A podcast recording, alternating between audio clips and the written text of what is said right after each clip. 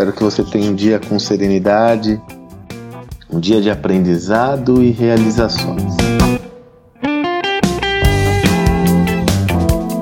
Numa das nossas imersões, o Salib apresentou um slide com uma aspas, uma fala de um dos vice-presidentes da Amazon. O nome dele é Dave Limp, onde ele colocava a seguinte sentença: A melhor maneira de falhar num processo de inovação é tornar o novo projeto part-time de alguém, ou seja, tornar o um novo projeto uma partezinha do tempo de algum executivo do negócio.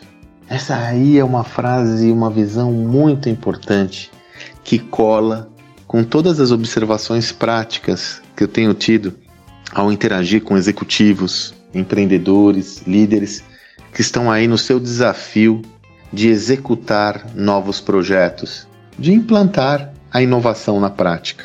Os dois padrões que eu vejo que são muito comuns nas minhas experiências é: tenho aqui uma inovação, um projeto novo. Ou a organização aloca nesse projeto pessoas que não são as melhores pessoas da sua equipe, com receio de tirar essas pessoas-chave da operação e ter um impacto na operação, então ela coloca lá uma galera que é um segundo tier, né? Uma segunda camada ali, ou então a empresa faz com que do tempo dos melhores executivos seja alocado uma partezinha do tempo para inovação. Nunca esqueçam daquela frase que eu adaptei, nós adaptamos de Peter Drucker. A rotina devora o pensamento estratégico todo dia no café da manhã. Porque se você aloca um parte do tempo de um executivo que está orientado às atividades rotineiras do seu negócio, a rotina tende a gerar, a ocupar todo esse espaço. E na primeira oportunidade que esse executivo tiver de fazer uma escolha entre uma atividade rotineira que gera um resultado de curto prazo e a inovação que é imponderável, a tendência é afundar na operação. Há uma lógica que é cartesiana. O resultado gerado em dada iniciativa é proporcional ao esforço alocado nessa iniciativa. É claro que nós já falamos aqui que esforço não é igual a resultado. Você pode estar fazendo, você pode estar gerando um esforço desencontrado, um esforço inadequado.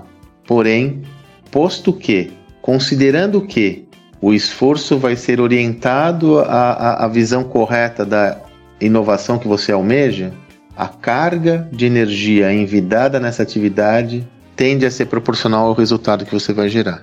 Portanto, se for part-time, vai gerar um resultadozinho. No passado, essa lógica até fazia sentido porque o risco da não inovação era baixo. Na atualidade, você deve promover a inovação para a prioridade da sua agenda.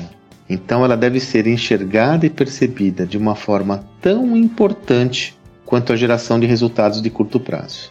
Claro que eu não estou aqui profetizando que você deve orientar todos os seus esforços a projetos inovadores cujo resultado é imponderável e de longo prazo. A minha proposta principal é que você equilibre o seu esforço entre atividades de geração de resultado de curto prazo e a inovação, e aloque os seus melhores recursos para inovar.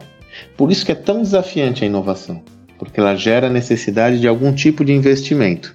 Não só investimento financeiro, mas um investimento daquele bem mais escasso que você tem na sua empresa: o tempo de bons profissionais alocados em atividades não relacionadas à geração de resultados de curto prazo. Você tem que fazer escolhas. Não há outra alternativa.